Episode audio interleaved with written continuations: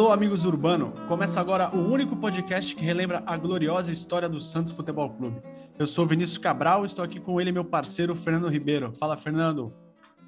E aí, Vini, tudo bem com você? Tudo bem com quem nos escuta? E hoje com uma ilustre presença de um santista tal qual nós e um amante do melhor lugar do planeta Terra, Vini. Faça as honras. É isso mesmo, cara. Eu não tenho nem roupa, né? Tô, tô nu aqui porque eu não tenho roupa para isso. A gente está aqui com o Felipe Noronha, do canal Eu Vim de Santos. Noronha é um dos maiores conhecedores de tática aí da, da, da atualidade do, do nosso esporte e veio aqui para falar com a gente sobre a Vila Belmiro. Tudo bom, Noronha? Tudo certo, jovens. Como vocês estão? Primeiro, que apresentação exagerada, apenas mentiras. Segundo, muito obrigado por ela. Terceiro, eu também sou um cara que acompanha Amigos do Urbano, eu respondo todos os quiz no Instagram, ouço todos os episódios. É que eu sou um ouvinte discreto de tudo. Eu tento esconder tudo que eu faço, mas eu tô lá. Mas, por exemplo, no, no episódio sobre 2002, com Alex Sabino, esse eu fiz questão muito assim, eu preciso divulgar, eu preciso que alguma pessoa ouça, porque eu ouvi também, porque aquele episódio é um espetáculo, não que os outros não sejam, mas aquele é uma obra de arte. Eu sou muito fã. Enfim, sou ouvinte discreto, mas ouço todos os episódios, sou fã. Tamo junto, felicidade estar aqui. Valeu, cara. O Sabino é um monstro, né? O Sabino é. A gente aprendeu muito aquele dia com o Sabino. E, Fernando, a gente vai falar da Vila, né? A Vila, no próximo dia 12 de outubro, completa 105 anos de vida. E, pelos boatos, pelas notícias que a gente ouve por aí, ela vai virar uma moderna arena nos próximos, nos próximos anos. E a gente está aqui para relembrar alguns momentos marcantes para a gente, como torcedor, e também para o clube como um todo, né? Épocas que a gente não vivenciou. E antes da gente dar os nossos relatos sobre, a, sobre o estádio, vamos contar rapidinho uma historinha sobre o local. Isso, Vini. Em 22 de outubro de 1916, né, o Santos inaugurou com uma partida ao seu próprio estádio. A Vila Belmiro foi inaugurada no dia 12 de outubro, mas a partida que foi marcada para a inauguração não pôde ser realizada por conta do clima. Então, no dia 22, o primeiro jogo entre Santos e Ipiranga foi vencido pelo Peixe. E o legal, Vini, a gente citar é que o estádio do Santos não tinha nome. Então ele era chamado como Campo do Santos Futebol Clube ou Praça de Esportes do Santos Futebol Clube. A cerimônia de inauguração, como eu tinha falado, aconteceu no dia 12 mas devido às fortes chuvas, tiveram que adiar a primeira partida. Aproximadamente duas mil pessoas estiveram presentes na primeira partida na Vila Belmiro, ou seja, o público era o mesmo lá em 1916, Vini. Não aumenta, não tem jeito. E às 13h30 começou a partida dos segundos quadros. Às 15h30 daquele domingo, a bola rolou oficialmente pela primeira vez e coube a Adolfo Milon a honra de anotar o primeiro gol no novo estádio Santista. O Jarbas marcou o segundo gol da Vila Belmiro do Peixe, e o Formiga descontou para o Ipiranga. Nesta histórica partida, o Santos jogou com Odorico no gol, Américo e Arantes, Pereira, Oscar e Junqueira, Adolfo Milon, Jarbas, Marba, Tedesco e o miúdo Arnaldo Silveira, Vini. É isso. E um tempo atrás, eu não lembro quanto tempo atrás, uns dois meses atrás, a gente deu uma entrevista, eu dei uma entrevista lá para o canal Noronha, eu vim de Santos, para falar sobre o livro 1912 em diante. E uma frase do Noronha marcou muito, que ele falou assim: jovens, leiam. Né? A gente precisa saber a história. Não é que você precisa saber a história de cabo a rabo, né? Mas é interessante a gente entender como tudo começou, né? É, esses, esses, fatos históricos sobre, sobre a Vila e sobre o Santos. E eu queria saber do nosso convidado, Noronha, você costuma consumir muita literatura de, de, futebol do Santos, porque assim, você hoje em dia está acompanhando, é, você está você tá vivendo o sonho, né? Você largou, acho que você, seu trampo para se dedicar ao canal, né? E obviamente você está full time aí cobrindo o Santos nessa draga. Enfim, está participando das coletivas, a gente tem acompanhado. Mas é, essa parte histórica, assim, você costuma consumir também? Costumo, costumo. Tem uma coleção bem grande de livros sobre o Santos e principalmente na era pré-internet, né? Quando eu era criança, é, eu, eu somei uma coleção muito grande sobre, porque eu acho que é o que você falou. É, o ler, né, te ensina muita coisa. Você não precisa saber tudo de cabo a rabo. Você não precisa saber a escalação de 1916. mas você precisa saber contextualizar, entender por que aquilo ali, qualquer que seja o time, mas no nosso caso o Santos, mexe com tanta gente, por que, que você vai na Vila Belmiro, por que alguém te ensinou a torcer para o Santos, por que tal jogador é idolatrado. Eu sinto muita falta uh, das novas gerações, um pouco disso, né? É, é entender por que é, tal dia, sei lá, foi triste para a gente, tal dia foi feliz. É, eu acho que é importante, e a literatura te ensina, né? E quando ela é bem feita, ela, ela te prende. Eu sempre fui muito preso em livros, não à toa virei jornalista, tipo, eu realmente, digamos, eu tinha talento, sei lá, para jogar basquete no NBB, assim, nível baixo. Mas eu falei, não, mas eu, eu gosto de escrever, cara, eu gosto de escrever porque eu gosto de ler, e é isso que eu quero fazer da vida. Então eu tenho uma coleção bem grandinha, é, claro, não, não, leio só, não estou falando para ninguém virar bitolado, leiam só sobre os Não, lê sobre tudo. É, é, muito bom, até porque ler sobre tudo te ajuda a entender mais o mundo. Então, eu tenho uma coleção muito grande de livros e, e, e sou muito feliz com ela, revisito sempre possível, utilizo como fonte também, eu acho, acho muito importante. É isso, concordo plenamente, cara. É um exercício bacana e o que você falou, não precisa ficar só na noia de ler livros sobre o clube. Eu, o Fernando mais que eu até, o Fernando lê muita literatura de outros clubes, tem clubes com histórias belíssimas. Vou dar o exemplo do Vasco, por exemplo. Mas é, é, é sempre bom ler e aprender. E só complementando aqui a informação, no dia 24 de março de 33, logo após o falecimento do Urbano Caldeira, o estádio recebeu o nome do próprio Urbano, que foi alguém que tanto fez pelo clube, que amou. A gente já contou um pouquinho a história sobre, é, do Urbano e a gente vai ter em breve um episódio dedicado apenas a ele, que foi zagueiro, treinador, dirigente, foi uma espécie de faz-tudo no Santos. E vale relembrar que ele era o diretor de esportes em 1916 e foi um dos responsáveis pela compra do terreno onde fica a Vila Belmiro. Ele também botou a mão na massa e foi um dos operários na construção do Estádio Alvinegro, que, que no início, como o Fernando falou, se chamava Campo dos Santos. Então, cara, o, o Urbano Caldeira, assim, tá na, talvez esteja no top 5 ali de, principais pessoas da história do Santos, junto com o Pelé, com o Zito, etc. É, Noronha, é, essa é para o Noronha e para o Fernando, primeiro para o convidado no Noronha. O que, que a Vila Belmiro significa para você? Cara, é a minha casa, né? Sendo bem honesto. É a minha casa, é o lugar que eu me sinto mais à vontade, sabe? É, é quando você você perde as amarras, você não fica tímido. Ali eu não fico, ali eu sou eu, eu grito, eu xingo, eu elogio, eu amo, eu faço um monte de coisa que na rua eu não faço. E não é de perder a linha, nossa, não, vou ficar nu aqui. Não, cara, eu me sinto à vontade, sabe? Eu me sinto em casa. Eu conheço cada lugar daquele estádio, eu já vi jogo em todos os setores. É, eu tenho muita saudade de quando era aberto, inclusive. Você começava vendo um jogo de um lado, no intervalo você estava batendo papo no meio e terminava no outro. Pô, isso eu sinto muita falta. Hoje é muito setorizado, né? Então, é a minha casa, cara. Eu, eu nunca me senti em lugar nenhum, nenhum outro estádio, porque eu sou fanático de futebol.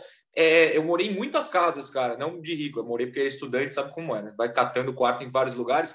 E eu nunca me senti tão à vontade, me senti tão bem quanto na vila. É, e por isso, não sei nem se a gente vai chegar nessa, parte, mas que eu me sinto dividido hoje em que ela é meio rejeitada, né? Não é que eu rejeito uma coisa nova, mas eu sinto que a minha casa está sendo rejeitada também. Então, é um sentimento muito misto, muito confuso. Porque é isso, é minha casa e eu não quero que ela cabe, mas eu entendo que ela precisa de reforma. É um sentimento muito louco. É isso. Fernando, cara, isso que o Noronha falou de, de trocar de setor durante o jogo era sensacional. Eu lembro quando eu ficava ali no cachorro, então, o nosso amigo Lucas, ele ficava ali nas sociais e, e às vezes ele, sai, ele ia lá para ver o jogo com a gente. Agora não pode mais, né? É, enfim, agora não pode nem passar perto da vila. Mas e para você, Fernando, o que, que significa a vila? Eu acho que você tem mais ou menos uma esse lance de casa também que o Noronha falou, né? Cara, a Vila Belmiro é o meu lugar no mundo, entendeu? Se um dia chegassem para mim, Fernando, você precisa de um lugar apenas no mundo e você vai viver para sempre nele, seria a Vila Belmiro, né? Porque é o local onde eu é, tive ótimas alegrias, ótimas tristezas, eu fiz muitas amizades na Vila Belmiro, por conta da Vila Belmiro, por conta da existência do Santos. Bom, estamos nós três aqui conversando e batendo papo por conta da existência do Santos Futebol Clube. O Vini é um amigo, praticamente um irmão, uh, que o Santos me deu também.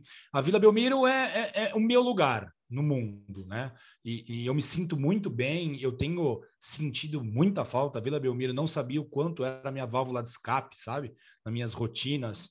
Então, tem o trabalho, tem todos os teus afazeres, todas as suas obrigações, mas tinha a Vila Belmiro vazia na quinta-feira à noite, tinha Vila Belmiro no domingo à tarde, sabe? Você Aquele domingo às 18, né? Então, aquela chuvinha que só tava você tomando uma cerveja no bar da social, daqui a pouco chegava um outro amigo. E quando você chegava na vila, você sabe onde fica cada pessoa, que fica em cada lugar. Então, é um local mágico mesmo, né? As pessoas dizem que ah, é a vila mais famosa, é um local diferente. E isso que o Noronha falou é bem legal, né? A questão de, de não se sentir tão bem em outros estádios. Eu realmente não me sinto tão bem, tão à vontade quanto eu me sinto na Vila Belmiro. Já tive a oportunidade de ir em outros estádios acompanhando o Santos e também até assistir é, partidas de outra equipe. Uma vez eu fui ver um jogo da seleção brasileira e eu realmente me senti muito fora daquilo, né? Não sei, foi no Morumbi, ver um jogo da seleção brasileira, foi até estar na Copa né? América, isso, é. Brasil e Bolívia, e cara, sei lá, para mim era como se eu estivesse vendo o Campeonato Mexicano no canal das Estrelas, né? Não era um ambiente que nem a Vila Belmiro. E, e sobre a mudança, né? Ela vai modernizar, precisa. Vai ser triste para caramba. Eu vou fazer várias fotos. O Santos precisa deixar uma semana aberta para o torcedor entrar e sair a hora que quiser. Aquele abraço coletivo, né? Da Cara, volta, todo mundo de por o caso, eu vou levar um colchão, vou dormir nas arquibancadas uma noite apenas. É, é, e depois aí eles podem fazer o que eles quiserem com a vila. Eu, quando eu voltei a morar em Santos, depois de ter morado um tempo em São Paulo, eu falei para minha esposa: só volto se a gente morar perto da vila e cá estou. Não, brincadeira. Se ela ouvir isso, ela sabe que é mentira, mas vale falar. Já é... fica o teste para saber se ela escuta ou não Amigos não é? Urbano, né, Vini? É verdade. Cara, eu vou na linha de vocês, cara. Vila Belmiro, para mim, é, é um lugar que eu prefiro, é o que mais me faz falta na pandemia. Assim, lógico, é muito fácil. Obviamente, pessoas estão morrendo, a gente sabe tudo isso. Familiares meus pegaram Covid pesada, eu peguei, minha esposa pegou, meu pai, minha avó e tal. Mas a coisa que eu mais sinto falta, muito mais, é de ir num jogo do Santos na Vila, na Vila Belmiro. E o, o Santos está precisando da gente, né? E isso me deixa muito angustiado, porque a Vila, além de ser esse lugar mágico, é um lugar que ganha jogos, né? A gente tem vários exemplos de jogos que o Santos ganhou por conta da força da Vila. E eu vou lembrar de um especial que o Santos não ganhou. O, o Santos lembra na Sul-Americana de 2003. Me corrija, Fernando, se eu estiver errado. Teve um Santos e Cienciano. Quartas de final. Juro para você, Noronha. Tava lá. É, cara, a gente faltou na faculdade, a gente fazia jornalismo, a gente estava no segundo ano de jornalismo esse ano. E a vila não tinha ninguém, né, cara? É bizarro, assim. E eu e o Fernando falamos, cara, isso aqui é uma mata-mata de, de campeonato sul-americana. Sul a cidade de Santos, né, a Vila Belmiro tem algumas peculiaridades, mas eu prefiro... Óbvio que a gente tem recordações assim, mas quando ela tá lotada, quando ela é um alçapão, o bicho pega demais. Se eu puder fazer um comentário sobre esse jogo em si... Tá livre. É, eu tava na sétima série, e aí um amigo meu que a gente foi virar amigo de novo 10 anos, 15 anos depois, recentemente, porque né, a vida te leva para caminhos estranhos. Fui com ele, com o pai dele, e eu tenho ingresso desse jogo até hoje. Tem o Alexandre, uma foto do Alexandre, volante, foi campeão brasileiro em 2002 nesse ingresso. E, e, aí eu somo isso de ter quase ninguém contra um Cenciano, um jogo internacional, com o que o Fernando falou antes ser um dos 3 mil de sempre é uma coisa que só a gente entende, parece muito até idiota para quem não entende. Mas ser um dos 3 mil, eu sei a cara de todo mundo que senta no setor que eu vou.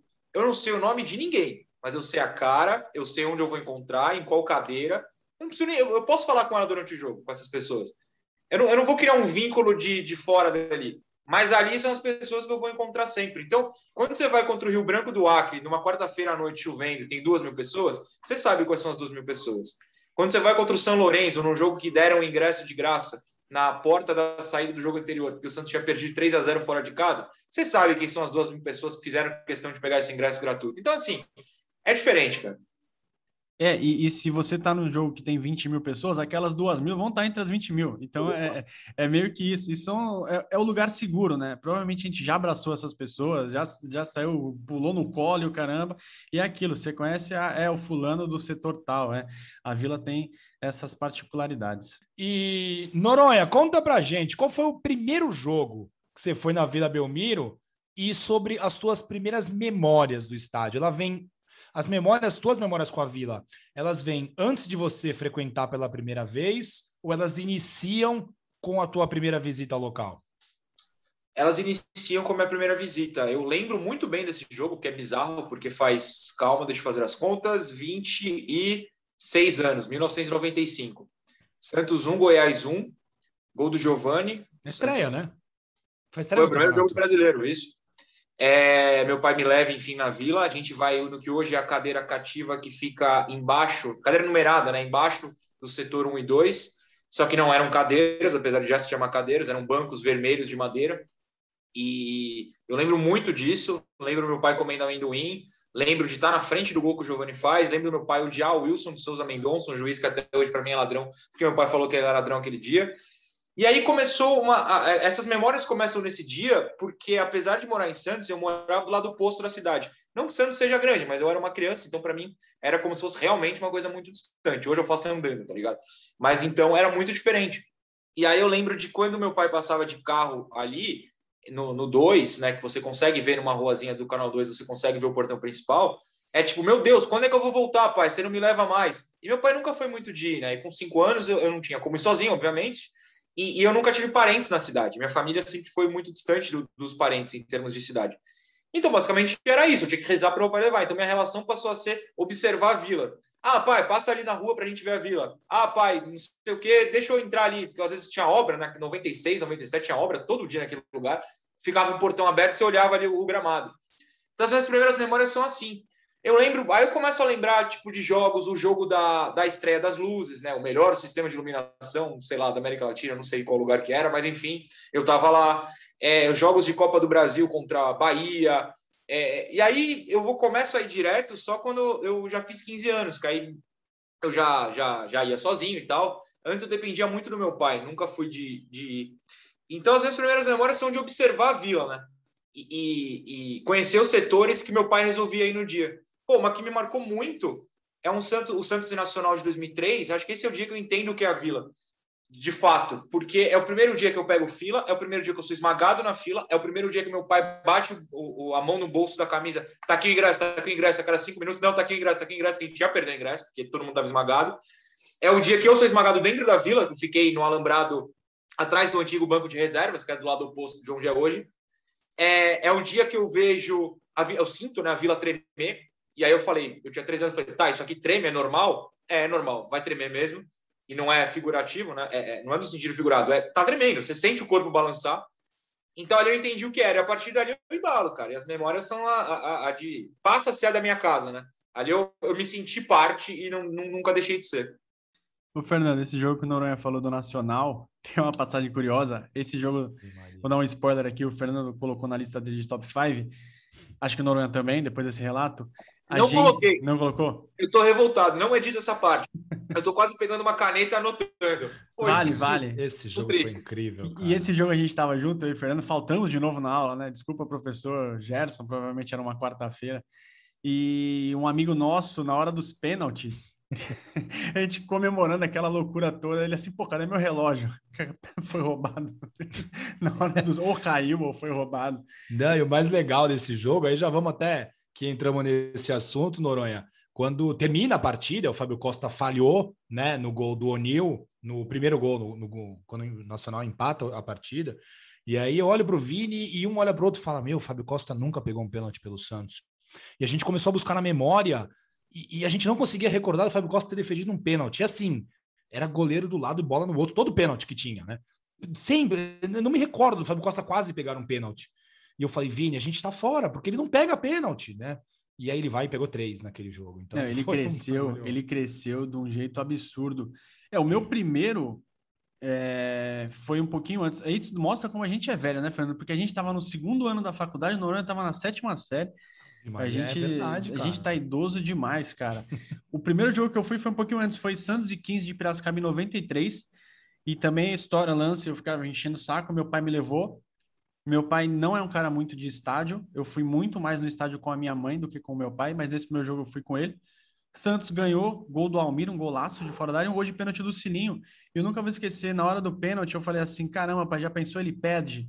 Aí ele falou: não fala isso. E aí eu fechei o olho e só ouvi o grito da torcida. O Santos acabou ganhando aquele jogo 2 a 1 e aí. Esse não é o jogo, Vini? Esse não é o jogo que, que o Edinho tem um, o recuo e o Edinho pega as bolas com a mão? Pega a bola com as mãos? Pode ser, porque estava na transição da regra. Que foi né? logo. Porque a Dinamarca de 92 que, que criou essa regra de não poder é... recuar com o pé e pegar com a mão. Eu estava nesse jogo, Vini. Então, e aí, cara, eu era muito novo ainda, eu tinha, sei lá, 8, 9 anos. Eu só comecei a ir para Vila com frequência maior, assim, com independência, né, de poder ir sozinho, lá para 97, 98, ali tinha uns 13, 14. Mas esse jogo me marcou muito, e aí nos anos seguintes eu comecei com os amigos da minha rua, com a minha mãe. Minha mãe, cara, minha mãe é, rata de estádio, minha mãe conhece a vila ali como ninguém. E meu último jogo, por coincidência, foi o último jogo antes do fim do mundo. Foi o Santos e Mirassol, pelo Paulista ali. Foi, é...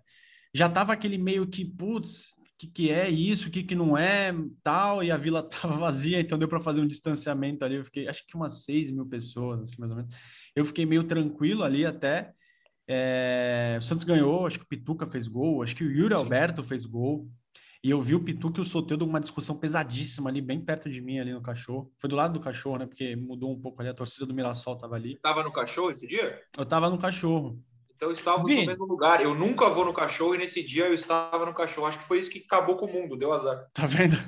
Jovens, por que cachorro? Vocês podem explicar para os nossos ouvintes? Essa história é genial. Cara, é, eu não tenho certeza da história. Eu tenho um chute que é por conta de grana, mas se você tem a informação, joga na roda. Então, na verdade, é o sócio do Santos, né? Quem tinha a cadeira cativa e tinha mais dinheiro, ficava no coberto. E o sócio do Santos, que não tinha dinheiro para comprar uma cadeira, ficava no descoberto. Né? Então, o portão 17 foi apelidado do sócio cachorro. Então, o sócio, que é magnata, fica no coberto, e quem fica no descoberto e senta no cimento, porque agora tem cadeiras, mas foi cimento por durante muito tempo, é o sócio cachorro. E aí a gente adotou e já era. A gente já, já era. Nem, a gente nem cita qual é o portão, né? Agora que a gente tem o costume, por conta da compra do ingresso online, né? Porque assim, vai ficar onde? No cachorro, beleza, cachorro chegar. Tinha gente que nem sabia o número do portão antigamente. Né? E, e, acho que com a reforma da vila, tomara que eles mudem, né? Coloquem os números. Ah, eu vou no portão Mengalvio, eu vou no portão, sei Tem lá, que ser nome. Edu, acho que é melhor. E o seu, Fernando? O meu primeiro jogo, cara, foi um Santos e Noroeste em 92, um dia de semana à noite. Foi um 0 a 0 horrível, um dos piores jogos que eu assisti na minha vida. Sério, não era o Diniz treinando, mas era algo bem semelhante. E o meu pai me levou, eu tinha é, sete anos, sete não, nove, perdão, 92, eu sou de 83. É, eu tinha nove anos, depois de encher muito o saco do meu pai para poder ir, porque eu já era fanático para o futebol. E aí chegou um dado momento que meu pai percebeu que aquilo poderia me gerar um trauma. Ele começou a fazer piadas, brincadeiras, para poder me distrair, para tentar valer o ingresso, né? Porque ele viu que o futebol não ia dar muito certo, então ele começou a contar piada, é, é para tentar salvar a noite. E, mas enfim, deu certo porque foi o primeiro e depois eu não parei mais de ir. No começo dependia de pai, de irmão, era bem complicado isso. Tinha que. Eu lembro que numa época o meu pai tinha que comprar o ingresso meu e do meu irmão, me colocar num ônibus, que o meu irmão morava ali no Canal 3. Eu pegava um ônibus para descer, para encontrar o meu irmão, para ele me levar na Vila Belmiro, porque tipo a família não queria levar, então rolava um bagulho, ó, agora é tua vez. E aí depois que eu comecei a ir sozinho, aí psh, é todo jogo, não tem jeito, né? É, e assim, o legal de jogo, é, além, obviamente, a gente. O motivo maior é o Santos, né? O Santos pode estar com quem for na linha, o ataque pode ser aquele, aquele print que rolou um dia desse, o ataque do Santos era Giva e. Eu não lembro, agora foi um jogo contra o craque na Copa do Brasil. Não importa, a gente tá lá pelo clube. Mas sempre tem aquele cara que você fala, não, puta, hoje eu tô indo ver esse cara jogar, né? Eu tenho três aqui, eu quero. Acho que vai bater com o de vocês, mas, cara, a minha infância era o Giovanni, cara. Giovanni, ver o Giovanni na vila assim era um esplendor, assim, uma coisa impressionante, aquelas passadas largas, né? Cabeça erguida. Era o falso lento, né? Ah, o Giovanni é lento. Não, ele tinha umas passadas assim no, na corrida curta, ele chegava na frente dos caras. Depois, na geração do Robinho, era o Robinho. O Robinho é, era encantador também ver o Robinho jogar. Neymar, cara, o Neymar foi para mim o melhor jogador que eu vi no Santos, assim, disparado. Não é o mais importante, mas o melhor de qualidade é o Neymar. Mas teve um cara que eu fazia questão de ver jogar, que foi o Zé Roberto. Pena que foi pouco tempo. Mas o Zé Roberto comeu a bola no Santos ali em 2006, 2007. Nesse Santos e São Lourenço que o Noronha falou. Acho que, se não me engano, foi um dos primeiros jogos do Zé Roberto. E, e cara, eu fiquei impressionado. Eu fiquei impressionado com ele. Porque a gente tinha aquilo, ah, 33, 34 anos, tá velho. E hoje já mudou um pouco isso, né? A gente vê esses grandes jogadores como Cristiano, o próprio Zé, que jogou até os 40 e tantos. A gente fala, ah, vai vir aqui roubar. Que nada, o cara voou aqui no Brasil. Noronha, você falou começou ali por um pouquinho mais da metade da década de 90. Mas teve outros jogadores, né? Posso falar vários. Viola também era um que eu adorava. Mas quem são seus heróis de Vila Belmiro? Os caras que você falava, puta, hoje eu tô indo lá, quero ver o Santos, mas, meu, tô ali de olho nesse cara. Cara, o pior é que minha resposta é muito óbvia e sem graça, mas é o Neymar, porque até hoje eu sento no mesmo lugar em que eu sentava para ver o Neymar. Ele já chega quando começa essa transição que a gente falou, né? De lugar aberto para você comprar ingresso num setor, você vai ficar nesse setor. Então eu sempre gostei de ver o jogo no retão, no 1 e 2, para quem conhece, porque é o lugar que, na minha opinião, você tem a melhor visão do estádio. É, do campo, né? Perdão. E aí, quando o Ney joga na ponta esquerda, eu vou indo para o lado esquerdo. Então, para quem sabe o desenho da vila, entre o sócio cachorro citado e o sócio é, magnata, tem uma, uma, um vidro. Tem um vidro, hoje vidro, antes era alambrado. E do lado oposto do estádio, que é onde eu tô, na, bem nessa divisão era o meu lugar. É o meu lugar, né? quando puder ir na vila, é ali que eu sento, bem naquela reta. Porque eu não ficava tão longe do meio-campo, então uma visão boa do outro lado, mas o Ney estava ali, pelo menos em um dos tempos do jogo, que é o que eu poder ver, né? Eu não queria sentar do outro lado em que eu não ia ver o Neymar de perto nenhum dos dois, do, dos dois é, tempos de jogo. E eu passei a sentar ali, então eu só sento ali por causa do Neymar. E eu acho que ele é o único que me fez sentir isso. Porque, por mais que o meu primeiro jogo tenha sido do Giovanni, eu era muito criança e ele foi embora logo depois, né? Ele vai embora em 96. 2002, sabe Deus porque meu pai não me levava. Então eu vi pouco. Eu comecei, eu fui pegar o Robinho sozinho em 2005. Já não tinha Diego. É, os times recentes, nenhum brilhou tanto quanto 2010. E se a gente está falando de jogador, era o Neymar. Então, assim, cara, eu adorava ver o Vanderlei? Adorava, mas eu não ia para trás do gol na, na sangue ou na jovem porque o Vanderlei estava ali. O Vanderlei eu via de qualquer lugar. O Neymar eu precisava sentar ali porque eu ia ver o Neymar driblando do meu lado, a três metros de mim.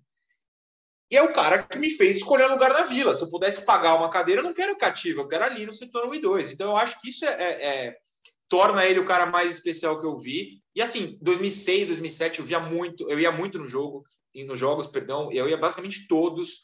É, é, eu vi o Zé Roberto de perto, era maravilhoso. Eu estava atrás do gol quando ele faz de cobertura contra o Rinásia, é, outras coisas. No Grêmio, eu vi o Renatinho de bunda, eu estava atrás da bunda dele, falando português muito claro. Mas o Neymar me fez sentar naquele lugar até hoje, cara. Eu não consigo sair dali, então a resposta é ele. É, é, é para quem tem a nossa idade é difícil, né, Fernando? Que sua, sua resposta deve ser mais ou menos a mesma que a nossa, até porque a gente viu o Neymar desde 2009, quando ele surgiu, é, ele ficou bastante tempo, né? Inclusive, para uma estrela do tamanho dele, que a gente sabe que os caras saem mais cedo, mas o que a gente viu o Neymar fazer, acho que dificilmente a gente vai ver de novo, né? Muito difícil, Vini, muito difícil. Eu lembro um, um lance que, para mim, acho que foi o, o, lance que eu mais fiquei perplexo no estádio, que é aquele drible que ele dá no Nunes, o Nunes, o centroavante, né, jogando pelo Botafogo de Ribeirão Preto, que o Neymar pisa na bola, e ele pisa na bola, a bola bate no chão e ele dá a volta. Então ele dá um drible da vaca, pisando. Não, foi solão. chapéu, foi meio um chapéu, né? Mas, ele, é, mas, a, mas, a, bola sai meio pelo um lado, ele vai pelo outro. E, e, aquilo é uma coisa que eu nunca tinha visto. Eu nunca tinha visto no lance daqui. E o Nunes é alto, né? E eu lembro de, das pessoas olharem uma para outra, né? Meu, você viu o que ele fez? E, e, eram várias vezes isso aconteceu. Aquele gol contra o Inter, que ele dribla todo mundo, que para mim foi um gol mais bonito do que aquele gol uh, que ele marcou contra o Flamengo, tá? Porque não sei se era Copa Libertadores, o time do Inter era um time chato, é, é, ele dribla todo mundo, faz parecer muito fácil, e é aquela coisa de um olhar para a cara do outro e falar, meu Deus, o que está acontecendo? Então, o Neymar... Não te cortando, Fernando, mas claro. naquele momento eu reverenciei, eu não resisti, eu é. fiz assim a reverência, porque é a realidade, ali eu me... Não, esse... nos dois, né? Você sim, faz no primeiro, aí sim. dois minutos depois o cara faz de novo. Eu fico, meu sim. Deus do céu, o que, que eu tô vivendo aqui, né? Você nem recuperou do primeiro, né? Você tá tipo falando com é. o que, que é isso, o que é isso, isso aqui, lá, lá, lá, de novo. É impressionante, pelo mesmo lado do campo. E ele faz um gol incrível também contra o Atlético Mineiro Nossa. em 2012. Os caras né? se batem, né? É isso, é. Ele dá um drible que um cara quase lesiona o outro, os dois zagueiros, né? Então são coisas que assim eu nunca vi no futebol, né? Em estádio e muito provavelmente não vou ver. É, o Zé Roberto foi um jogador que sempre me impressionou muito assistir ele no estádio. Tinha um jogador que eu adorava ver, adorava, mas eu gostava de ver ele no estádio, que era o Maldonado, para ver o posicionamento dele no campo. Né? Fantástico. Né? Uh, na TV você não conseguia entender a importância do Maldonado, porque ele não jogava muito com a bola, então na TV ele não aparecia muito. só na hora do desarme. Então era muito legal. E, cara, o Renato no final, né? O Renato era uma qualidade que a gente não está acostumado a ver aqui. Porque um cara com a qualidade do Renato vai embora cedo e quando volta, volta debilitado, volta cansado, volta até às vezes desgostoso de futebol. E o Renato era uma técnica assim incrível, né? Um, um, um, jogador hum, fabuloso e assistir ele e ir para a Vila, isso, né? Nos últimos anos a gente ia todo jogo na Vila e ele estava lá e a gente sabia que estava acabando, isso dava um pouco de angústia, né? O Sim. Neymar a gente sabia que mora ele embora, mas ele pode voltar. Agora o Renato a gente sabia que era o final tava da carreira acabando, é. dele, né? E, então eu sofri bastante assim, aproveitei bastante o Renato no final da carreira, né? É, é, de novo, vou repetir uma coisa aqui, não quero soar chato. A gente sabe de todas as perdas que a gente teve na pandemia, puta, morte, devastação e tudo mais. Mas uma coisa que me deixa assim é, cara, a gente não pôde viver a Libertadores 2020, né? É, como ia ser incrível acompanhar aquele mata-mata na Vila. Eu tô morando aqui a 500 metros da Vila. Eu fico, meu, não é possível, cara, que a gente não tá lá, sabe? É, aquele jogo contra o Grêmio, o jogo contra o Boca. Imagina como é que não ia estar tá a Vila Belmiro. E, e, e são, eu, porque estou falando isso que eu quero trazer um pouco para frente, para agora, né? De jogadores que, que estão no elenco atual, ou, ou, então até que já saíram, tipo Soteiro e Pituca, que são jogadores também que são interessantes de ver em campo. O Marinho é um, e a gente viu pouco o Marinho com torcida, né? O Marinho o quê? 19, que ele chegou no campeonato andando em 19, eles e a pandemia começa ali no Paulista de 2020. Então o Marinho se bobear não tem 20 jogos com público na Vila, talvez, né? E um jogo interessante ali é aquele Santos 4 Flamengo 0, que o Sanches jogou muito. O Sanches é outro cara também, tem pouco jogo, apesar que ele veio um ano antes. É, Pituca, esses caras, Soteudo. A gente curtiu pouco de perto, né? A gente não, não, tem tantos jogos. Isso é triste, né? Isso é uma das coisas que a pandemia levou. Desse elenco atual, sei que é difícil, né? Muitos jogadores foram embora. Acho que é o Sanches, né? O jogador assim mais de relevância que a gente tem. E o Marinho também, que o Marinho para mim é um monstro. Quem para você, Noronha, é o cara que você, quando voltar a Vila Belmiro, fala: Eu sei que a situação tá feia, Talvez falam que vão votar em novembro, eu acho que não, acho que mais para o ano que vem. Quem que vale a pena ver? Tem Ângelo, tem a molecada, tem outros jogadores surgindo. Quem que você acha que é o cara do time atual que você fala, você vai levar seu filho, seu sobrinho, um amigo mais novo, falar assim, vamos ver esse cara jogar? Até antes de dar a resposta, eu estava abrindo enquanto você falava. Se ele não citar o jogo do Flamengo, eu estou abrindo a escalação. Aí eu abri, né? Everson, Vitor Ferraz, Lucas Veríssimo, Gustavo Henrique, Jorge, Alisson, depois Jobson, Sanches, depois Sandri. Isso eu não lembrava, isso é trívia para mim. E Pituca, Marinho, Soteudo e Sacha, depois ele, claro, o Mota, que está em todos. É, se bem que nessa época minha resposta seria Sampaoli. Foi muito legal ver em 2019 Sampaoli. Esse jogo contra o Flamengo eu estava abrindo porque foi a última comoção, né? É, não valia nada, entre aspas, não nos levou a lugar algum, mas o que eu não gritei contra Boca e Grêmio na Vila, eu gritei contra o Flamengo quatro vezes. Assim, foi um dia que a, a torcida inteira, quem estava ali, viveu como se fosse uma final de campeonato e, cara, zero arrependimento. Os caras eram campeões de tudo, quase foram do mundo, e a gente estava metendo quatro. Foi divertido demais. No elenco de hoje é muito difícil, cara, porque se a gente pensa em fase, eu penso no goleiro. Mas assim, o João Paulo ainda, por mais que eu ache um espetáculo de goleiro e tem, tem melhorado sempre, é, não é aquele cara, ah, eu, se eu tiver um filho agora, eu quero levar esse moleque na vila para ver o João Paulo. Ele não é isso para mim. Na defesa ainda não tem.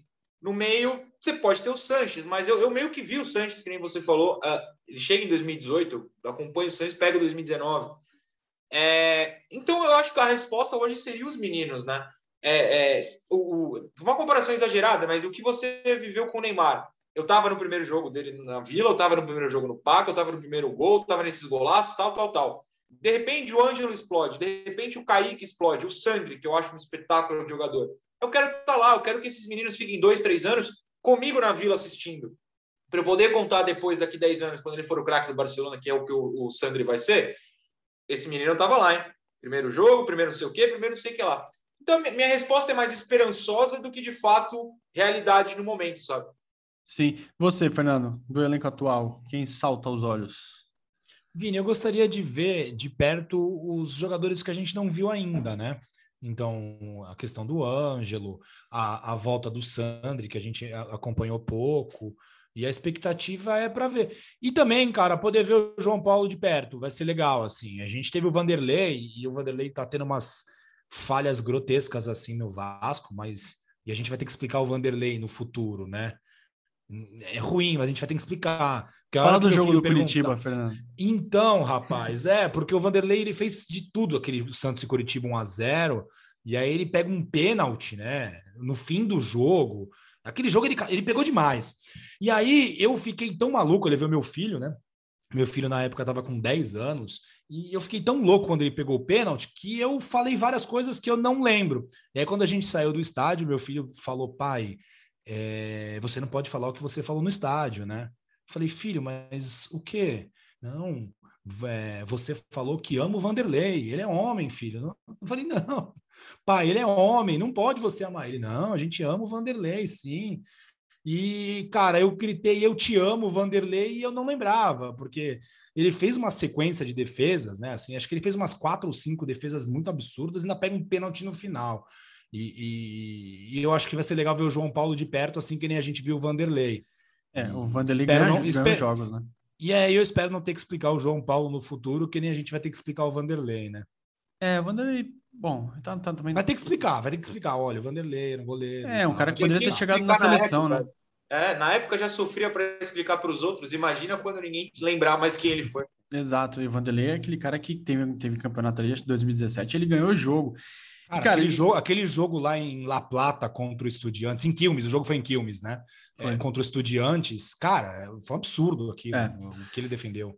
E aqui, só vou fazer um exercício, voltar um pouquinho no passado, a gente falou tudo dos jogadores que a gente acompanhou, né? De Neymar, a Vanderlei.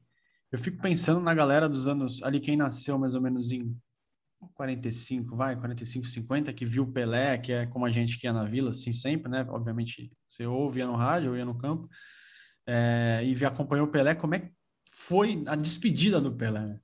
Aquele Santos e Ponte de 74, ali, outubro de 74, imagina para essa galera, aquele dia deve ter sido assim, se eu tô lá, eu, tô, eu choro, já tá chorando até hoje, Sim. porque, eu não sei, se, obviamente, eu não sei se as pessoas tinham a noção do que estaria por vir depois, né? É, a gente trazendo um pouco para a atualidade, vamos ver o que vai acontecer com o Barcelona agora, por exemplo. É, aconteceu... Eu desejo tudo de pior, mas enfim. Eu, eu também. É, o, aconteceu guardadas as devidas proporções com o São Paulo, né? O saiu o Rogério. Até hoje eles não têm o substituto do Rogério. É, e o Santos não teve, nem, vai, nem teve na época, nem teve na história um substituto do Pelé. Mas você imagina para essa galera dos anos 70 como é que foi acompanhar aquele time e como é que foi ver o Pelé parar e, e depois tudo que aconteceu na sequência. E eu emendo aqui, Fernando e Noronha, os títulos que o Santos conquistou na Vila rapidamente. O Santos ganhou o Paulista de 55, de 60 e de 61. 64, 65, 2006, 2011, 2015, 2016. Todos na Vila. Alguns finais, né? Outros jogos, é, os jogos da, do título em campanhas de pontos corridos. O Santos ganhou o, Bra o Brasileiro de 61, goleada em cima do Bahia por 5 a 1 E não podemos esquecer do torneio de verão, quando o Santos ganhou do Corinthians por lá. 3 a 1 em 1996. É... Santos que é o atual campeão do torneio de verão, né? Exato, defendendo o título. Você lembra desse torneio, Noronha? Do, do glorioso torneio de verão? Na... No SBT? Isso, isso aí. SBT que organizou. É isso aí. É... Bom, são memórias, né, cara? E agora eu quero puxar para um outro assunto que, que também é um tema que eu gosto bastante, que é o seguinte: a gente viu o Neymar, tal, o Robinho, o Diego, tal, tal, mas os rivais, cara. A Vila Belmiro, obviamente, os rivais, é, não é só a gente que tem craque, os rivais têm craque também. E a gente pôde ver de perto caras como. A gente lembra do Ronaldo, né? Muito pelo gol que ele fez em, em 2009, mas o Ronaldo jogou aqui jovem pelo Cruzeiro, por exemplo. A gente tem Romário. Romário nunca se deu muito bem contra o Santos. Veio aqui, fez um gol, mas o Santos ganhou de 4 a 1 em 98. Eu vi. Ronaldinho Gaúcho, né? O, 5 a 4 o histórico do Flamengo. Adriano também já deu ar da graça aqui. Cido, Roberto Carlos, sei lá, Cafu, Djalminha. Quem foi o rival que mais impressionou vocês na Vila Belmiro? Noronha. Cara, o que eu mais quis ver, não é a resposta que me impressionou, é o que você citou, que é o Romário. É, eu estava em Santos e Fluminense 2003, um jogo que o Santos ganha de virada. O gol do Fluminense não é dele, mas eu, eu mesmo sei, eu tenho a mesma altura desde sempre. Eu tinha 13 anos, eu já tinha a altura que eu tenho hoje. E eu entrei, eu sou mais alto que o Romário, e, cara, entrei com a criançada, é, ficando um pouco longe de Diego e Robinho, porque eu já era mais alto que eles também, mas só para ver o Romário de perto. Eu fiquei louco de ver o Romário nesse dia. Agora, o que mais me impressionou, eu acho que foi o Ronaldo, porque o Ronaldo em 2009, mesmo obeso, eu tava quando ele faz aquele gol de cobertura. É, ele tira um título da gente ali, mas você sente né, a aura do cara. E fazer aquele gol de cobertura é, com, com, aquele peso, com, com tudo, ele estava completamente fora de forma e destoava do resto de forma positiva. Ele era absurdamente melhor que todos os outros em campo. Aquilo me assustou e aí eu entendi. Meu Deus, imagina esse cara no auge, como é que não era ver pessoalmente, né? Ver na TV a gente via, mas pessoalmente não. Então acho que ver o Ronaldo ali em 2009 é um negócio que me marcou muito por mais que não tenha sido um dia legal, mas assim, eu, eu lembro de virar na hora do gol de cobertura e falar pro meu amigo, cara, eu, eu quero aplaudir, mas eu vou apanhar aqui se eu aplaudir, né? Aí um cara virou do lado, não, relaxa, todo mundo quer, fica tranquilo. Porque assim, é. o que o cara fez é um absurdo. Então acho que ele aplaudiu, né? E você, Fernando? Vini, é, esse gol do Ronaldo é o gol mais bonito de um, de um adversário que eu vi na Vila Belmiro. Né? E ele foi um gol muito importante, porque o Santos tinha acabado de descontar, a partida estava 2 a 0 o Triguinho tinha, fez um gol, Sim. o Santos, o Cleber Pereira estava perdendo gol atrás de gol, o Santos muito provavelmente chegaria ao empate, porque o Santos estava pressionando demais. Kleber Pereira aquele... perdia gol, Fernando? Nossa, perdia. uns quatro por jogo, né? Mas fazia dois. Kleber Pereira é fantástico. Sim, Você sim. sabe que eu sou fã dele, precisamos de um episódio com ele aqui. Então, é, é, Kleber Pereira, se você estiver escutando, alguém que nos faça chegar a ele, por favor. E aquele gol é o tipo de gol que quem estava ao meu redor não xinga, porque não consegue, porque teve um olhando para a cara do outro e falando: Meu Deus do céu, que absurdo esse gol. A gente foi xingar ele, sei lá, dois minutos depois, três minutos depois, mas na hora todo mundo ficou muito impressionado. E, cara, um jogador que me impressionou, e eu achei que ele ia ser um craque, e se eu tivesse dinheiro, eu teria colocado, comprado o passe dele, teria perdido muito dinheiro, é o Keirson porque o Keirson veio aqui no Santos e Palmeiras em 2009, o primeiro jogo da semifinal, e ele infernizou a torcida, do, a, a, defesa do Santos. Ele faz um gol, porque ele adorava fazer gol no Santos, né? Foi. E ele inferniza, é aquele jogo que o Neymar faz um gol, um chute meio uhum. despretensioso. Cleber Pereira faz outro, né? Isso, isso. E, e, e cara... Tinha feito três pelo Coritiba. Pelo Coritiba. Isso, Esse jogo, isso. infelizmente, eu estava. Então, e, e, e, ele me impressionou porque assim, ele estava sempre sozinho, ele estava sempre muito bem posicionado, e eu achei que esse cara ia ser, achei que o Keirson ia ser um jogador eu lembro de você comentando classe. isso, cara. Isso, eu achei que ele ia ser extra classe, achei mesmo. Se eu fosse um investidor, eu teria perdido muito dinheiro com o Keirson. Barcelona, eu te entendo, de verdade. e eu aguardo na Vila Belmiro, na nova Vila Belmiro, Lewis Hamilton para uma peladinha, porque a gente viu o Schumacher, né? A gente viu o Schumacher tomar uma caneta com um segundo de jogo. E foi legal, cara, esse jogo foi incrível, porque até minha avó foi no jogo. E o Robinho sem fair play nenhum, né? Porque, tipo assim, Zero. ele vai premeditado, não é uma caneta que acontece, né? É, foi aposta, né? Enfim. E, e, foi um jogo da Unicef, foi bem legal. E imagina Lewis Hamilton aqui batendo uma bola na vila remodelada. Avançando aqui para a parte final do programa, só para registro, maiores artilheiros da Vila Belmiro, vocês têm uma chance. Quem é o maior artilheiro da Vila Belmiro? Dou-lhe uma. Espero que seja o tal de Edson. É ele mesmo. Aliás, força Pelé. Pelé está se recuperando aí de um procedimento. Força Pelé. Ele tá com fez 288 gols em 210 jogos. É bizarro. Feitiço é o segundo com 162. Pepe com 152 é o terceiro. Araquém, Araquém Patusca com 131 gols é o quarto. Coutinho e Camarão com 106 gols. Uh, não, não vimos nenhum desses, infelizmente, mas imagino o poderio ofensivo desses homens, senhores. E quem mais jogou na Vila? Tem um aqui que a gente viu e já já vamos falar dele. Zito, 222 jogos em Urbano Caldeira. Não é à toa que ele tem uma estátua em frente ao estádio ali. É, Pelé, 210, já falamos. Léo, 208 jogos. Antoninho Fernandes, 204. Pepe com 200. Noronha Fernando Léo foi um cara que também honrou demais a camisa do Santos. Fez jogos incríveis ali pela lateral esquerda do Santos. Ganhou jogos o Léo foi uma, uma válvula de escape tanto ali para o time, não só de 2002, desde quando ele estreou naquela derrota para o Palmeiras em 2000. O Léo se mostrou um desafogo incrível. Foi um dos jogadores também, Noronha, que você mais gostou de ver, da nossa geração aqui, que eu digo desse século, é, é o melhor lateral esquerdo que o Santos desse século? Acho que sim, né? Tem, tem o Kleber, que tem, é, tem muita qualidade, mas acho que o Léo marcou muito mais história e jogou um pouquinho mais que o Kleber, né?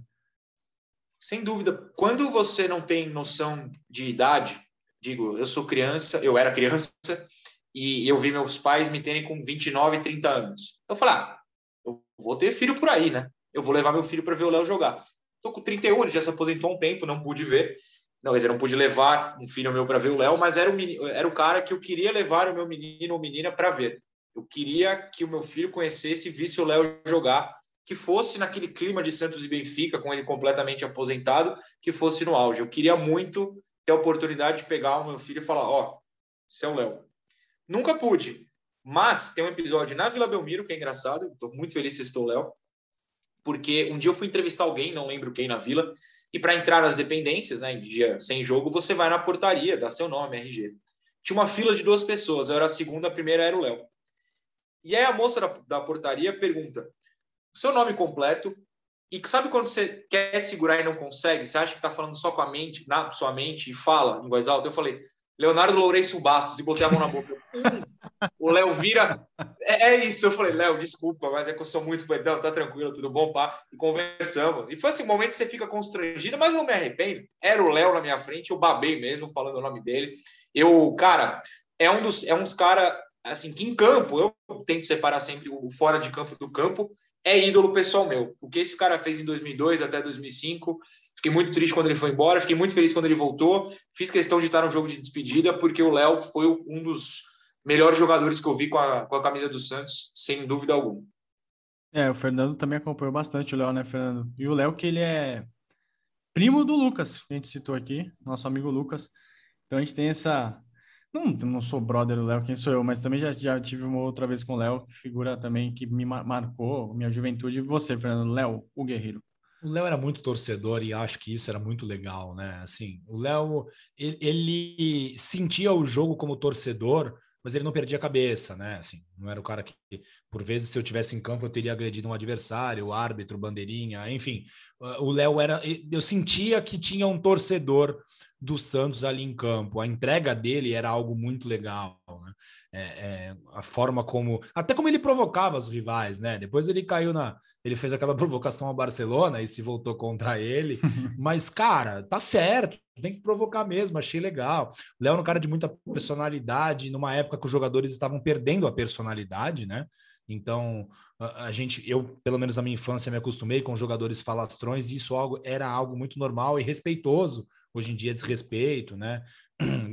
Enfim, o mundo mudou, quem acompanha o futebol mudou também, mas o Léo era um cara legal, porque toda vez que o Santos ganhava, ele rebatia, né? A, a entrevista do Léo pós-jogo era muito legal. Porque se alguém do outro time tivesse feito algum comentário num dia, dois dias antes, o Léo tinha acompanhado e falar: ah, eles falaram que ia acontecer isso, isso e isso, todo jogo, assim. Qualquer equipe adversária que fizesse algum tipo de provocação é, é pré-jogo, no pós-jogo, o Léo não esperava nem o programa esportivo, era no campo mesmo, ele já dava uma devolutiva. Hum. Isso era bem legal, assim. E além, da, além obviamente, da capacidade técnica do Léo, o Léo jogava muita bola, era muito Monstro. veloz. É, é, Fazer era, uma opção, era uma opção ofensiva muito boa. Uh, os técnicos, muitos tentavam limitar ele, né? Muitos até reclamavam. Bom, o Léo não ficou no Palmeiras por conta do tamanho dele, porque ele era muito baixo, né? E, e mesmo com técnicos que brigavam com o Léo, ele sempre jogou muito bem, ele foi importantíssimo, uma figura é, preponderante na, no período vitorioso do Santos. É o maior é, e... vencedor, é o maior vencedor da, depois Sim. da Pelé. Né? E ele tem a frase, não foi na Vila, foi no Morumbi, né, que é a vontade de morrer ali, que acho que todo mundo tava em 2002.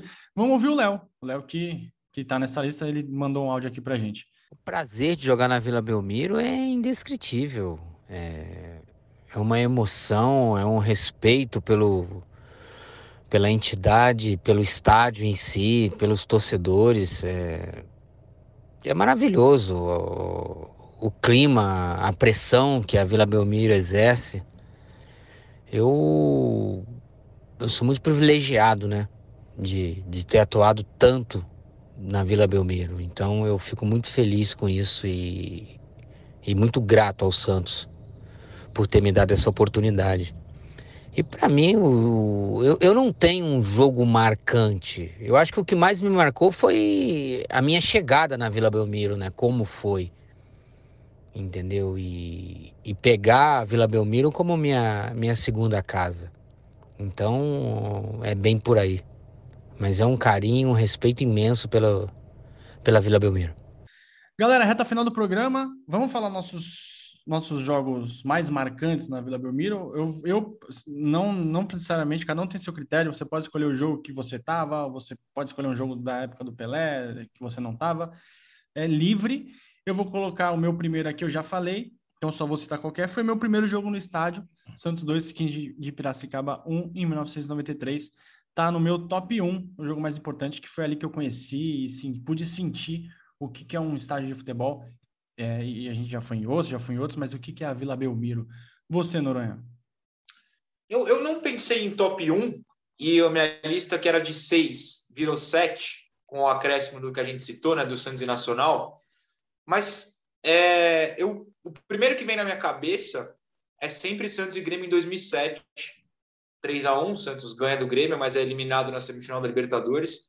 Eu acho que eu nunca vivi ali tantas emoções diferentes ao mesmo tempo. É, tomar o gol, ver meu pai chamar o Fábio Costa de pega no fundo, ele odiava o Fábio Costa. Aí o Santos vira, a torcida canta a mesma música os 90 minutos, né? O Santos é o time da virada, que para mim é a maior zica da história, eu não canto, mas a torcida cantou os 90 minutos. É, vem o gol de bunda na minha frente, como eu falei.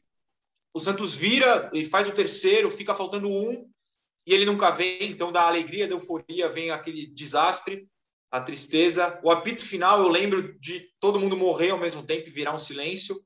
E aí eu lembro de no dia seguinte, eu não chorei na vila, mas no dia seguinte era feriado, acredito que Corpus Christi, né? Meio de junho. É, e aí eu acordo pensando, pera, eu sonhei ou é realidade? E eu realmente pensei isso, e aí eu pensei, putz, não, foi verdade, eu me debulho em lágrimas na, no travesseiro. E no Globo Esporte, que é um Globo Esporte que tem vários no YouTube, esse eu nunca achei, é, pergunto para uma velhinha, o que, que, vai acontecer hoje, a velhinha? Hoje o Santos vai virar. Pô, senhora, não faz isso comigo não, meu Deus do céu. E não veio a virada, não existiu. Então, acho que eu nunca senti tanta emoção diferente ao, no, por causa do mesmo jogo. Então, acho que o que mais me marcou é Santos e Grêmio em 2007. É, esse doeu bastante. Fernando. Vini, a gente já comentou o Santos e Nacional, né, pelas oitavas de final da Libertadores de 2003. O criou-se um, vai se criando um clima terrível, né? Porque na primeira partida os uruguaios bateram demais, o Santos fez 4 a 1 e tomou 4 a 4. Tomou um gol do camaronês Benoit no final do jogo.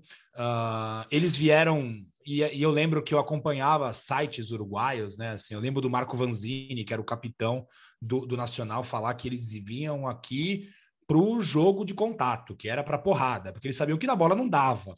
E eles vieram, e eu lembro um, um lance bem legal, que tinha o centroavante deles, o Alves, um cabeludo, ele ficava com o cabelo amarrado, um rabo de burro, né? Rabo de cavalo e ele veio por trás do Léo e deu um soco nas costas do Léo e o bandeirinha não viu e eu fiquei tão incomodado com aquilo e não tinha o que fazer, né?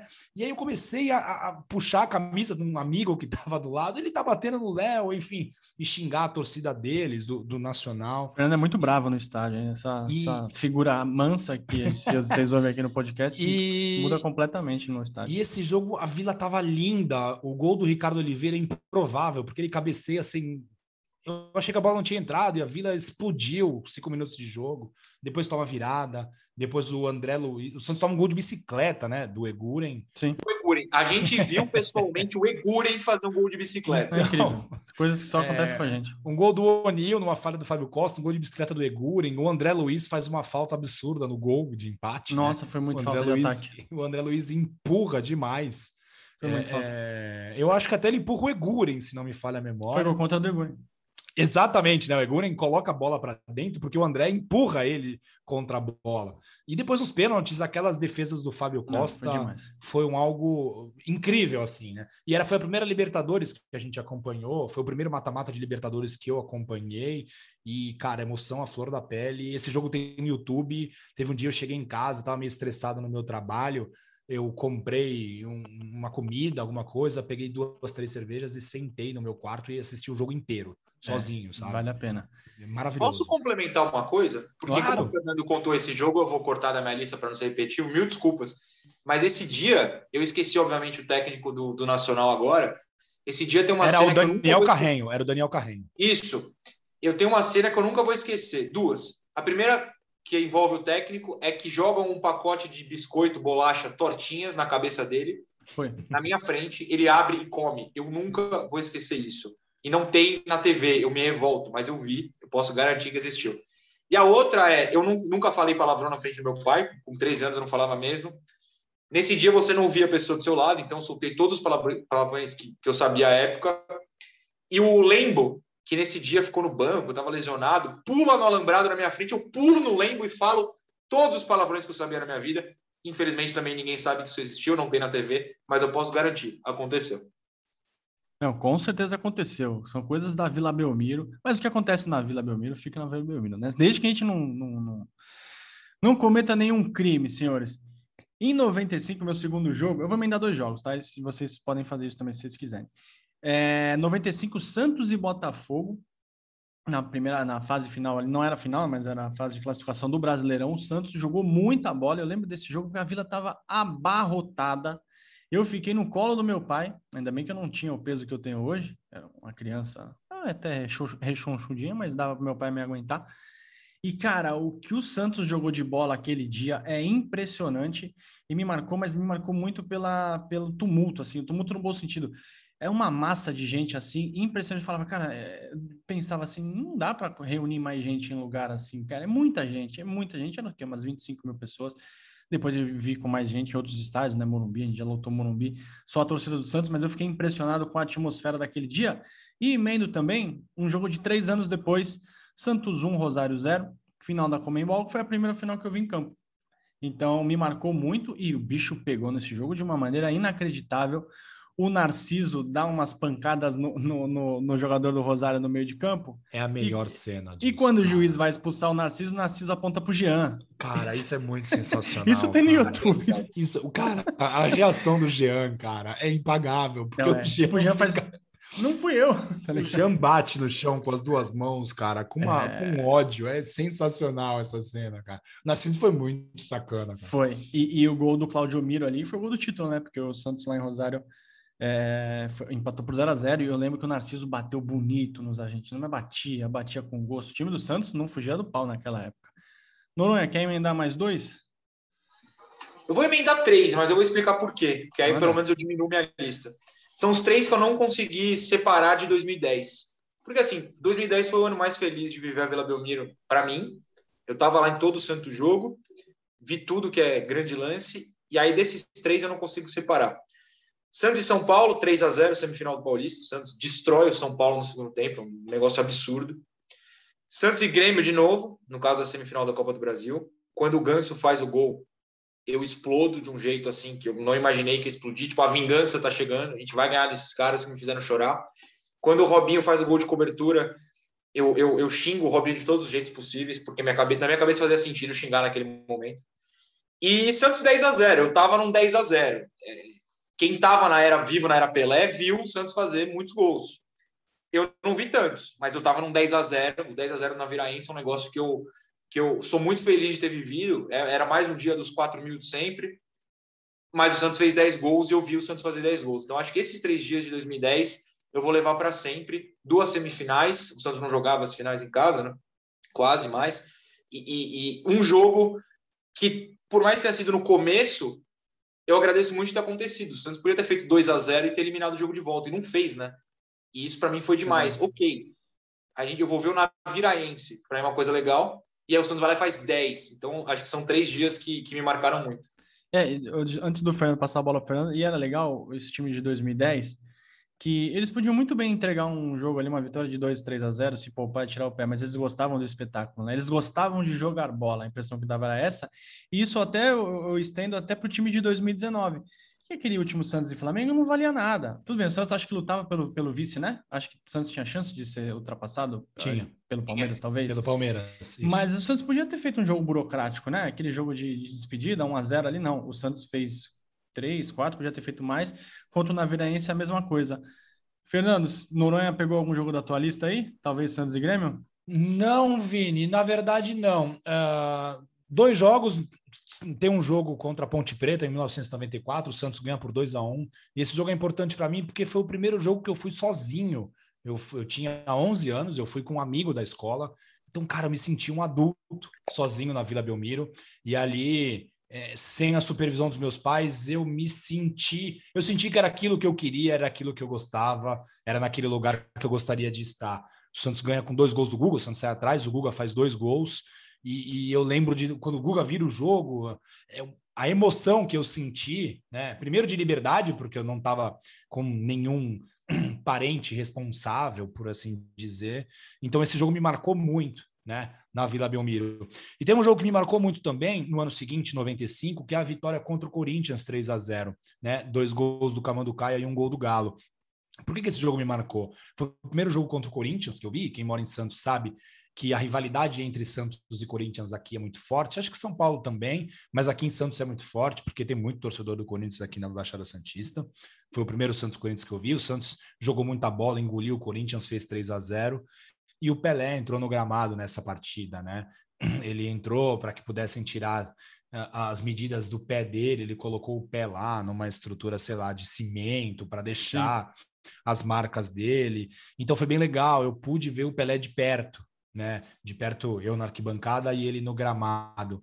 Então isso me marcou muito, porque o Pelé era o cara que eu via nos livros apenas, que eu escutava as histórias dos meu, do meu pai, dos meus tios, dos meus familiares. E uma vitória contra o Corinthians, naquela época, tinha muito corintiano na minha escola, então chegar no dia seguinte, tirar um sarro dos caras e ter vivenciado aquilo, foi algo bem bacana, um jogo bem marcante assim na minha história. É você falou do Pelé, antes de eu emendar meus dois últimos, tem uma história com o Pelé é, a gente, o Santos treinava na Vila, né? A galera mais nova aí acha que não, não vai achando que sempre teve o CT e o hotel. O Santos treinava na Vila, os jogadores paravam o carro ali na porta. Uma vez eu vi o Giovanni chegando. O Santos de... treinava na praia, em alguns É, os caras né? faziam o aeróbico na praia, né? Vamos lá correr do canal 1 ao 7 ali, subir a Ilha Porchá. O, eu via os jogadores chegando, eu tinha uma agenda do Santos, pegava autógrafo ali, minha mãe me levava. E um dia a gente estava chegando na vila para ver um treino e um cara falou assim: o Pelé tá cortando cabelo. Eu falei: ah, tá bom, eu era criança, né? Beleza. É, mas não, vamos lá, vamos lá. A gente chegou ali no Didi, o Pelé tava cortando cabelo. E eu ali todo molecão assim, e pedi um autógrafo pro Pelé no boné, né? Obviamente, em, sei lá, que ano foi isso, 90 e pouco, não tinha celular. E ele me deu um autógrafo lá, aquele famoso autógrafo dele no bonezinho e tenho guardado até hoje. Foi um momento muito marcante. Não foi na Vila, mas foi do lado da Vila, por causa da Vila, que eu estava indo na Vila. Meus últimos dois jogos. Um, Santos 3, Grêmio 0, 2002, semifinal do Brasileiro, que poderia muito facilmente ter sido 8. O Santos massacrou o Grêmio, tirou o Grêmio do sério. O Danley ficou maluco esse dia, prometeu quebrar todo mundo, não quebrou ninguém. O Santos passou e foi campeão em cima do Corinthians. E eu vou fazer, eu vou colocar o Santos 3 Mirassol 1, porque foi o último jogo que eu fui. E, cara, provavelmente eu vou ficar dois anos sem ir na Vila Belmiro se a gente for levar em conta que o, jogo, o futebol, a torcida volte ano que vem. Tomara. Acho que não volta esse ano. Enfim, se voltar também acho que eu não vou. Acho que não me sinto seguro ainda. Mas é, ano que vem talvez vá. E dois anos sem ir no estádio, acho que eu não, não com certeza nunca aconteceu. Opa, desculpa. Para. Nunca aconteceu comigo. Você, Noronha, para fechar esse Santos e Grêmio é a maior atuação de um time brasileiro no século. Eu não estava lá, infelizmente, mas tem no YouTube inteiro. Gostei dessa, hein? É uma das coisas mais maravilhosas que existem. Um dia ainda vou sentar e contar as estatísticas para ter a certeza de quanto o Santos humilhou o Grêmio esse dia. É um negócio de louco. Meus últimos dois, eu completo meu top 6, né? Eu sou mentiroso e falei que ia fazer cinco. Santos e Inter em 2002, 12, perdão, porque eu vi o Neymar fazendo aqueles gols e reverenciei. E, e eu não estava contra o Flamengo, graças a Deus, eu detesto aquele 5 a 4 detesto, detesto mesmo. E, e eu não estava contra o Galo, esse gol contra o Galo eu gostaria de ter, ter visto ao vivo. Mas esses dois contra o Inter eu estava, e para mim aquilo ali é magia pura, então fui muito feliz. E aí, falando em ser muito feliz, fecha minha lista. A última vez que eu fui feliz, feliz mesmo na Vila, foi Santos e Flamengo. É, todo mundo viveu aquele dia como se fosse uma final, todo mundo viveu aquele dia sabendo que era a despedida de algo que a gente gostava muito, que era o técnico no caso. Pode falar mal dele, não tem problema, mas a gente viveu um ano especial por causa dele, essa é a realidade. E, e aquela comoção no último instante, né, o 4 a 0 todo mundo pedindo para o cara ficar, vibrando com gols, trucidando o melhor time do continente, que é o melhor time do continente até hoje. é, ficou muito marcado na minha vida, esse eu não vou esquecer. Então, pelo menos até ser feliz de novo podendo no estádio, que eu também acho que vai demorar muito para acontecer, é, aquele Santos e Flamengo vai ficar nesse posto para mim. É, e não adianta nada eles falarem que tiraram o pé, que estavam pensando no Liverpool, porque a gente pode falar que o Santos, nesse 4 a 0 agora que o Flamengo aplicou, estava pensando no Cuiabá. Então, o Flamengo, cada um. Confronto seus... direto, né? Exato, cada um com os seus problemas. Você, Fernando? Vini, para fechar, é, um jogo muito marcante que eu vivi na Vila Belmiro foi o, a decisão, a decisão, o jogo do título do Campeonato Paulista 2006 contra a Portuguesa, né? Aquela questão do do helicóptero chegando com a taça foi algo bem insólito e muito Verdade. legal. Pena que isso é um podcast, porque eu estou batendo palmas para vocês. Eu queria deixar isso marcado para o resto. O vento do helicóptero eu sinto até hoje. Cara, muito, muito legal. Foi o primeiro título que eu vi na Vila Belmiro, né? Se a gente não. No segundo, porque eu vi o torneio de verão, mas o primeiro, né, oficial, vamos dizer assim. É, foi contra a Portuguesa. O jogo foi muito tranquilo, o Santos resolveu o jogo rapidamente mas a, a questão de chegar ao helicóptero foi algo bem emocionante e bem diferente. E Vini, tem mais dois, eu vou ter mais um e tem um outro com uma menção honrosa. Cara, teve um jogo contra o Inter em 2006 pelo Campeonato Brasileiro. O Inter veio com as reservas porque o Inter estava envolvido na disputa da Libertadores, o Inter acabou sendo campeão. E o Inter só mandou reserva na Vila Belmiro. O Inter ganhava de 1 a 0 e aí eu resolvi ir embora, porque eu não queria, cara, ver o Santos perder para os reservas do Inter. Quando eu tô saindo do estádio, tem uma falta. E aí eu volto para ver o que aconteceu. O Wendel dá uma sapatada e o Santos empata o jogo. Da saída, o Santos rouba a bola e o lateral Denis é atropelado, pênalti. Então, assim, cara, quem viu Manchester United e Bayern de Munique em 99, o Santos fez isso com as reservas do Inter em 2006. E cara, foi muito sensacional, porque por questão de 20 segundos eu teria perdido um, um final de jogo talvez os mais emocionantes que eu acompanhei na Vila Belmiro. E esse jogo me marcou muito, porque eu vi os dois gols do lado da porta da saída ali do portão 17, do sócio cachorro. E, e, uma coisa que eu nunca tinha visto na Vila, o Santos virar um jogo em, sei lá, aquele jogo o Santos virou não, não foi nem dois minutos. Foi, é. foi muito pouco tempo. E eu duvido que o Wendel tenha feito outro gol de falta na vida. Cara, é. foi, foi uma falha absurda do goleiro, que eu acho que era o Muriel, se não me falha a memória. É, se era o Renan, não me lembro. Mas enfim. E uma menção honrosa, cara, para o Santos e Vélez de 2012. Porque a Vila estava linda, o Santos martelou, martelou, o Léo entrou, mudou o jogo. E quando o dito Bocomoco pelo Murici, o Allan Kardec, faz aquele gol, a Vila explode e depois o Santos ganha nos pênaltis. Foi um jogo bem legal de viver. Uma pena que a gente na fase seguinte teria uma grande desilusão. Mas foi bem legal aquele jogo contra o Vélez, bem emocionante. Foi. Posso fazer uma pergunta? Claro. Que jogo vocês não estavam e gostariam de ter ido? Eu vou dar uma resposta que talvez seja até meio boba, mas eu da não nossa tava... é, da nossa época, né? Sim, que sim, a gente estava vivo? vivo. Você poderia ter ido e não foi. É, 2008, o gol do Quinones, eu não tava. Eu já estava na época, eu não aguento mais, eu não vou hoje. E eu gostaria muito de ter visto o gol do Quinones, cara. É, a gente tava, né, Fernando? A gente tava junto nesse jogo, né? Não, eu não, não tava, tava Eu jogo. tava, esse jogo, não, tava. não tava. Então eu devia estar com a minha mãe. Cara, é, foi bizarro aquele jogo. O Santos jogou, obviamente jogou mal e aquele gol é um, uma aberração, né? E, o Fernando, eu ia até falar, é bom que o Noronha perguntou. É, o Santos em 2000, Santos Português de 2006 eu não tava, e explico. Eu era produtor de um programa esportivo da Baixada. E eu fiquei sócio do Santos só em 2007. Então, em 2006 eu tinha que comprar ingresso. E aí, tava lá na produção, tal, não deu tempo de sair, eu tinha dois empregos, trabalhava nesse programa e trabalhava em outro local. E acabei não conseguindo ir comprar. Só que o apresentador do programa, não vou falar quem, falou assim: "Não, Vinícius, fica tranquilo, eu descolo um, um, um ingresso para você". Aí eu fiquei suave. Eu fiquei tranquilo, falei: "Bom, vou lá". Chegou na véspera do jogo, ele falou: "Putz, não tenho, já, não sei o que". Eu fiquei puto, puto da vida. Mas foi legal acompanhar na, pela TV, porque eu acho que é o único título do Santos que eu vi com a minha família, na TV. E na TV dava para ver o helicóptero, né? Porque o São Paulo estava jogando Mojimirim. Mojimirim. E aí o helicóptero saiu da, da, da federação, ali na Barra Funda de São Paulo. Então, é, ah, para onde vai, para onde não vai. No final do jogo já não tinha como, estava indo rumo à baixada.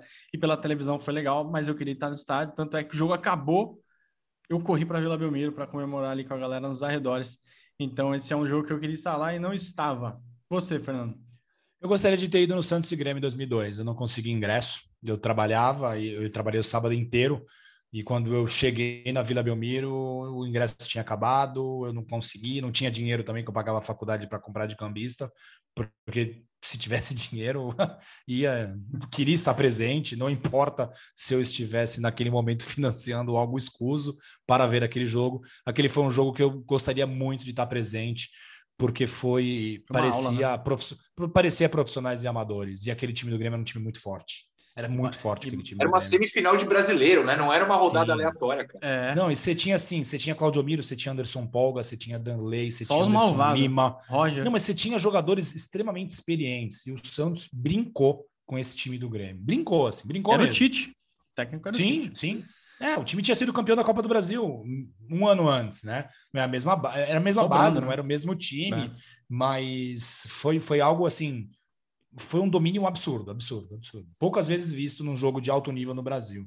Quando Verdade. vocês fizerem o maior jogo do século do Santos, pode me chamar Santos e Grêmio. Porque Com é certeza. esse. Você não vai achar nenhum jogo do Neymar, cara, de verdade. É, é, eu acho que é isso, cara. E o Santos estava desfalcado, né? O Santos estava bem desfalcado. Jogou Robert, jogou Michel, se eu não me engano. O Santos estava sem algumas peças ali. Senhores, o tempo voou. Que papo agradável, cara. Saiu, ima como eu estava imaginando, eu falei, cara, como é que vai ser o programa? Foi um bate-papo de três caras que amam o mesmo lugar. É, acho que é isso. Esse papo pode ser estendido um dia para um bar, tiver quando o mundo voltar a ser mundo, a gente senta e troca uma ideia sobre a Vila Belmiro. Eu quero agradecer muito a presença do Noronha. De novo, não é rasgação de cena, é um cara que a gente acompanha muito, é uma das vozes mais relevantes, não a mais relevante da nova geração é, da análise da torcida Santista. É um cara que prevejo que vai ter trabalho para ir nos Jogos do Santos né? Porque eu acho que o canal estourou depois, durante a pandemia, não foi, Noronha? Estourou não, boom, estoura, assim. Não, estoura com o São Paulo. Estoura em 2019?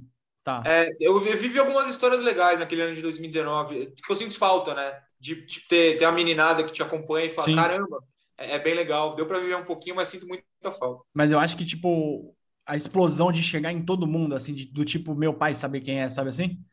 É, é, é, chegou, né? É o negócio chegou. Tá no filho do Fernando, tá no meu pai, sabe assim? Então, quando você te, quando voltar a Vila Belmiro, você vai ser tietado ali no, no ali onde você fica e pô, e, e, é merecido, né? É merecido demais. Agradeço demais sua presença e valeu, cara. Tomara que você volte aí pra gente falar de, de do Grêmio e de quem, quem a gente quiser falar. Beleza? Gente, do que vocês quiserem, por favor, é, me chamem. Eu topo, eu ouço todos. Esse, assim que saiu, espero que todo mundo ouça, como todos os outros também. Foi muito agradável. Desculpa se eu falei muito, Não. mas é que foi uma conversa muito legal de verdade. Então, espero que a gente grave no futuro próximo novamente. Obrigadão, viu? Valeu. Fernando, para fechar, a gente sempre deixa uma dica. Vou deixar uma dica aqui que vale a pena. É o livro Histórias da Vila Belmiro, 100 anos de magia do Estádio Santista, escrito por Almir Risato e Ted Sartori. E, obviamente, que a gente vai deixar a dica do canal Eu Vim de Santos, do nosso amigo Noronha. Acompanha lá o Noronha analisando taticamente o time do Diniz. Agora não mais o time. Bom, não vou nem falar o nome, porque quando vai for ao ar, a gente já vai saber quem é o novo técnico. O Santos já vai estar bem no brasileiro. Tomara. Beleza, Fernando? Valeu, Vini. Valeu, Noronha. É sempre um prazer poder conversar sobre Vila Belmiro e é sempre um prazer escutar, história, escutar histórias de quem vivencia e vivenciou é, a mesma paixão que a gente, né? Então, valeu mesmo, Noronha. Valeu, Vini. Obrigado pro pessoal que escutou a gente. E eu tenho certeza que a galera, a galera pode até mandar para a gente, manda para a gente seus top 5 que vocês vivenciaram na Vila Belmiro, manda no arroba Amigos do Urbano, tanto no Instagram quanto no Twitter, que a gente tem muito interesse em saber quais são os jogos na Vila Belmiro que mais marcaram vocês. Ou então por e-mail, essa ferramenta tão em desuso. A gente tem o amigosurbano.gmail.com. Quem quiser ouvir a gente, Spotify, Apple, Google, YouTube e Radio Public. Valeu, galera, e até a próxima. Valeu, tchau, tchau.